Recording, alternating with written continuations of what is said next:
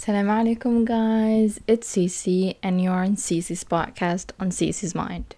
Podcast where I share my thoughts about subjects like mental health, personal development, based on my experiences, my religion. I want to talk about a fact a fact that sometimes we are exhausted mentally, we feel tired, we feel like something is dragging us down. What if that feeling was due to a lack of therapy? What I mean by therapy is a moment where you are in introspection with yourself, wherein you get to think, what am I feeling? Where are my feelings? What am I feeling right now? Put words on them and allow them to to be alive, like feel them really and not just hide them or ignore them. And we all have routine. Okay, we all have a skincare routine, I think. Um, like to have a clear skin, to have a beautiful skin, a well hydrated skin. But what if we all have like a therapy routine, a routine to feel free of mind, to have a clear mental health, a clear mental state? Um, this therapy routine is something that I've created in my mind. It's something where there's no rule. There are no rules in that therapy routine. What you do is just when you do it. So I mean that you don't have like there isn't an agenda like the skincare routine. You have a toner, you have cream, you have vitamin D or vitamin C, uh, you have lotion, whatever. We don't have that. Okay, we don't have rules. We don't have an agenda. You can place it whenever you want, whenever you need it actually. For example, you you feel sad, you feel exhausted one time in a month, you do it one time in that month. You don't have to do it like each week, each day, just when you need it. Honestly, just to feel really better. That is the point. It's true. I understand that what I'm saying right now is really abstract. Like you can not get it at all. This is why I'm going to explain. I'm going to give you example of my life so that you can create it as your own because the reality of this routine is it depends on what are your feelings, what you love to do and what gets you out of this state of mind. So, I'm going to give you some examples to really go into that, but before that, I'm just going to tell you why I did it and how I did it. Honestly, it's something that I've done like subconsciously. I want to say it's not something that I created like to intend to. I didn't intend to uh, create it, but it's more uh, a feeling like when I was, uh, an example, when I was feeling sad, when I was feeling, you know, submerged with all those emotions, I just wrote. And it's something that I've done like a couple of times and it became a therapy routine. I associated this feeling with this action. And it's pretty much the goal is that you know yourself, you you get to know yourself. And at a point in your life you're going to know that when you're feeling, I don't know, not pretty, you're just going to make yourself feel pretty by dressing up, by putting on some makeup or by going into a bath and doing doing your skincare or going to the gym or whatever.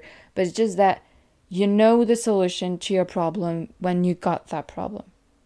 So I have like six examples to give you to really like for you to inspire or even to do the same thing. You your choice, not mine. So the first example is organization. I know that it's something boring. It sounds boring. It's honestly yeah, it, it is boring. But it is I think something that is really important. I think that when I feel not organized, when I feel, I don't know, dirty in a way, it's when my room is messy, when everything is all over the places and nothing is where it should be. And organizing makes me feel good, makes me feel like I do everything like it should. I it it motivates me too. Like when I didn't redecorate my room, I know that before it made me feel like really bad. I didn't like I wasn't even productive in my room. I went in other rooms so that I can feel productive. I can feel like the energy of I want to do that, that. And when I did indeed my room, I was like, I'm gonna be so productive. And I was, I really was. And I still am productive. So it really is a change. It really motivates you to change your room, to do it aesthetics, or to buy a couple of things that motivates you to to do things. It really gets to to you, gets to your mental health. You feel good, you feel organized, you feel like you're capable of you're capable of you know, organizing your mind, if you're organizing your room, and it feels good. It feels good inside. The second one is taking time for yourself. It, it includes a lot of things. Uh, first of all, it includes taking time with yourself. So, as I said earlier, when you feel not pretty, well, you feel. I did yesterday feel not pretty. So, I just got into a bath, uh, did my skincare, did all the routines that I could get, okay? And I felt so good. And I feel so good right now, alhamdulillah. But that is the point. You get into like the state that you don't feel good about yourself. Just take care of yourself. Simple things. Uh, it could be skincare, it could be going to the gym. Because when you feel like you, you you're really good yourself physically, then you're gonna feel good inside. You're gonna feel good mentally. And I think that the gym is something that I I didn't imagine myself saying, but it's so important. Um, I was the last one picked in school. I was uh, really bad at sport at everything, considering physical education. I was bad at it, but so bad, honestly, you can't even imagine. And growing up, I became addicted to it um, because it helped me with anxiety, overthinking. Um, and it helped me really having a good health, you know, help me with my health, help me with my humor because I was really lunatic kind of and the fact that I had this thing, you know, I had this it helped me exteriorize everything, like really letting go of everything and it felt so good. And you know that when I was like in engineering school and I had my internship aside, both of them were so stressing. They were intense and combining both of them was really hard at the beginning. And even in the middle of it, it was really hard and really challenging. And sports and going to the gym helped me with that. It helped me with anxiety. You could see me like just before an exam or one day before the exam, going to the gym, letting go of that anxiety, and feeling so good afterwards. The third one is listening or reading. Okay, so the point here is listening because I think that the podcast, okay, in my life, it helped so much. I'm a huge, huge fan of podcasts. That's why I created one. But uh, I think that you identify to a podcast, you identify to a podcaster, and you got into this bubble of getting to know them as a person, but also getting to know yourself and know your feeling and know how what is this emotion that I'm feeling right now and how can I overcome it? How can i deal with it? Because people are sharing their experience and share by sharing their experience you identify and you not even without sharing, you feel it, you know, and help me so much to put words on my feelings and to act on them. It helped me also to understand the world around me. I, I did that example in the other episode in French. Uh, it's I heard an episode of podcast about mother, and I'm not a mother, but it helped me understand my mom. You know, understand and it helped me understand her and understand how she's feeling, how she could be feeling by being a mom because it's complicated and everything. And it's the vision we, we as a child don't have. So it, it's really interesting to have this perspective of other people to really extend and be open minded as possible, you know.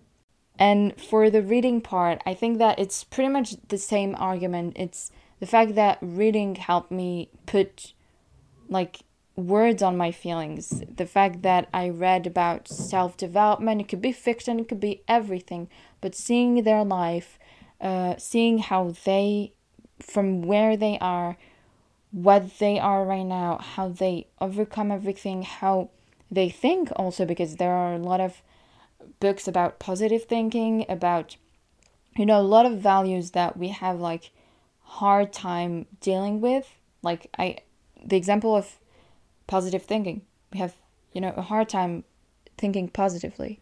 The next one is talking. Okay, I know that it's the last thing that I could have, you know, if I imagine myself like back in the days, back, yeah, like five years before, I never would have presented that way. You know, I, I, I don't think I would have talked that way, but I think that, ex- like, telling how you're feeling is a strength and not a, not a vulnerability. Please tell that to the Cece of 20 years old or even lower than that, 11 years old. I always thought that it was like vulnerable to share your feelings. It was vulnerable to tell a person that you didn't you didn't like what they did, you didn't like what they said. And I think it was like a kind of response to traumas, but it was really my way of thinking. And right now when I talk about my feelings, when I say what I want to say, what I need to say honestly, because it's it wasn't even a want, you know, something that I wanted. It was something that I needed. I needed to talk about how I felt about that thing because it would like it would drive me insane and it will eat me from the inside because you know when something someone do something that you don't really like you you tend to be suspicious you tend to make all kind of assumption of that that thing i can like give you an example i don't know um somebody in a group write a text and this text was like kind of you know mean in a way. And you got it all wrong and it wasn't mean. She was just not in the mood or i don't know. And you you take it personally. You took it personally. Um, the thing is that you're gonna make all kind of assumption. If you don't talk, you're gonna make all kind of assumption. You're gonna tell yourself that she hates you, she's not good, she she's not a good friend, blah blah blah, and everything, you know, cooling from there. And the fact is that it could be nothing, and it's gonna grow into, you know, it's like a a little, you know, a little water and you're gonna make it like seem as an ocean and that is the problem. So don't make assumption. Don't pollute your mindset you know with all this problem just talk talk express yourself. If you don't like something tell it okay? Tell it nicely okay? Not badly not you know in in an angry way. So if you you can talk nicely right now just take a moment to cool down and then talk nicely. But tell it okay? Express yourself. Don't keep it hanging in there in your heart because you're just gonna kill yourself with that. You're just gonna be sick with that honestly. So speak yourself out. Speak your truth. If that person don't like it if there is a consequence then this consequence should be.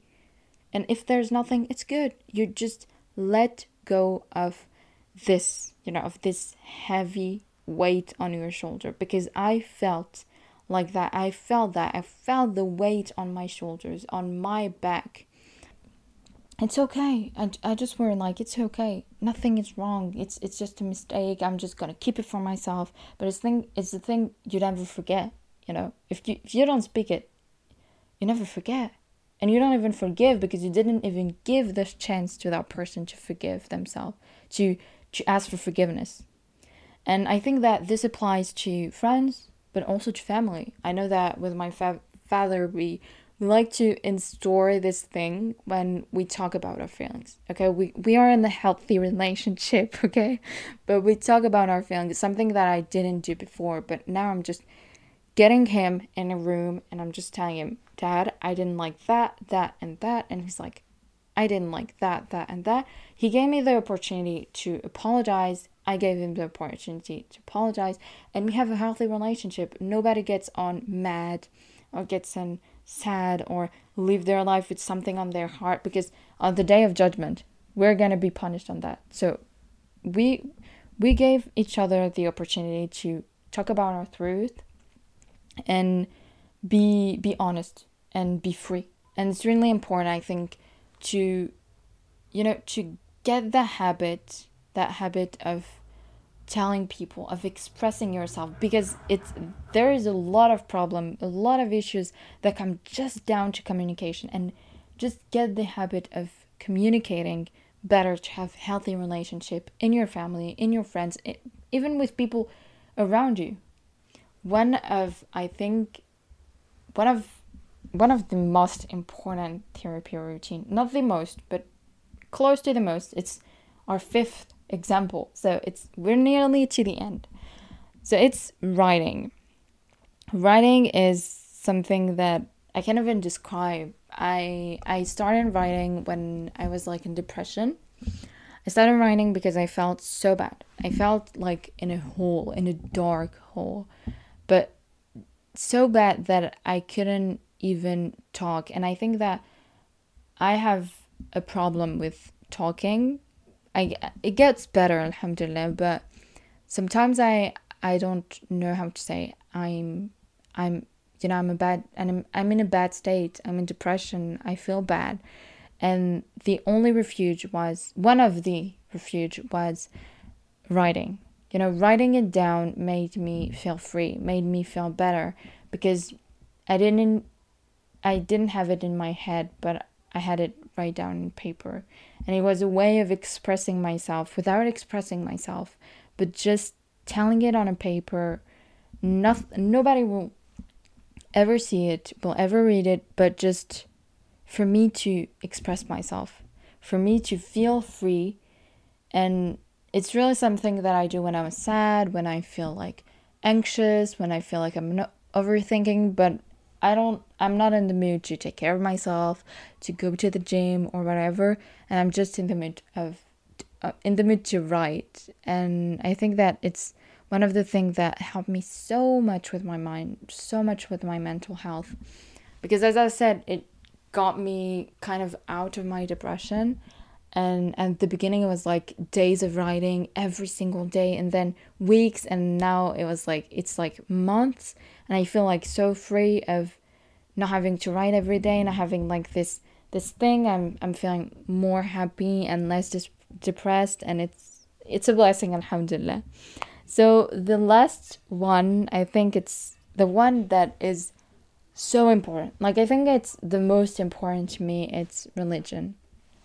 So I'm Muslim, and religion is like the most important thing. I think the therapy that no therapy can't, you know, compete with. I think that the others are important because it's making the cause. It's it's trying to do something good, and it's you know you working on yourself and it's important but this one this one is the one that helps you succeed you know because when i pray when i make dhikr when i remember allah subhanahu wa ta'ala i just feel good. I feel serene. I feel so good in my life. I feel like my heart is okay. You know my heart is clean. I don't feel mad. I don't feel angry. I feel like i can overcome everything. I feel you know, I feel at peace, you know, I feel at peace. And that is something that every single therapy routine that I've told you earlier didn't give me, you know. They gave me freedom, I would say, but they didn't give me peace.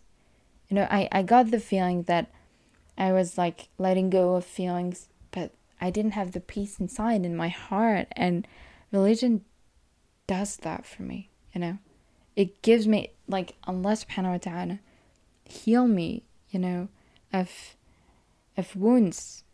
Heal me when I'm at the bottom. And saying things to Allah subhanahu wa ta'ala makes me feel good. You know, we know that He is a Sami'a and Al Basir, the fact that He's all hearing, a Sami'a, and He's all seeing, Al Basir, the fact that He's healing and He knows everything. He fight for us you know he do justice for us and i think one of the name that he it's my favorite name of Allah subhanahu wa ta'ala is Al-Jabbar. There's two senses of that name. The first one is the fact that Allah subhanahu wa ta'ala is He is the compeller. The fact that He compels us to have this identity, this this this physical appearance, this family, this this life.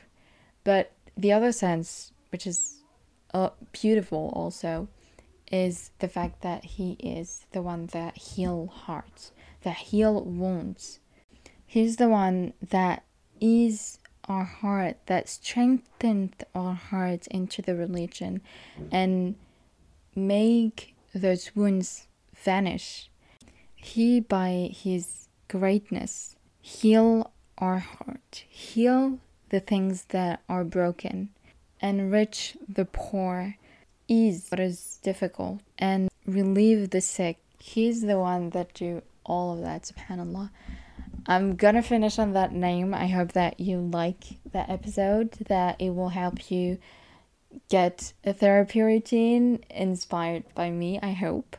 Um, and it will help you to really get to that peace, get to that peace of mind, get to that peace of state where you're really free, you're really at peace, you're really good with yourself, inshallah. So, at next episode, don't forget to like, subscribe, um, give a review, okay? And salam alaikum, bye.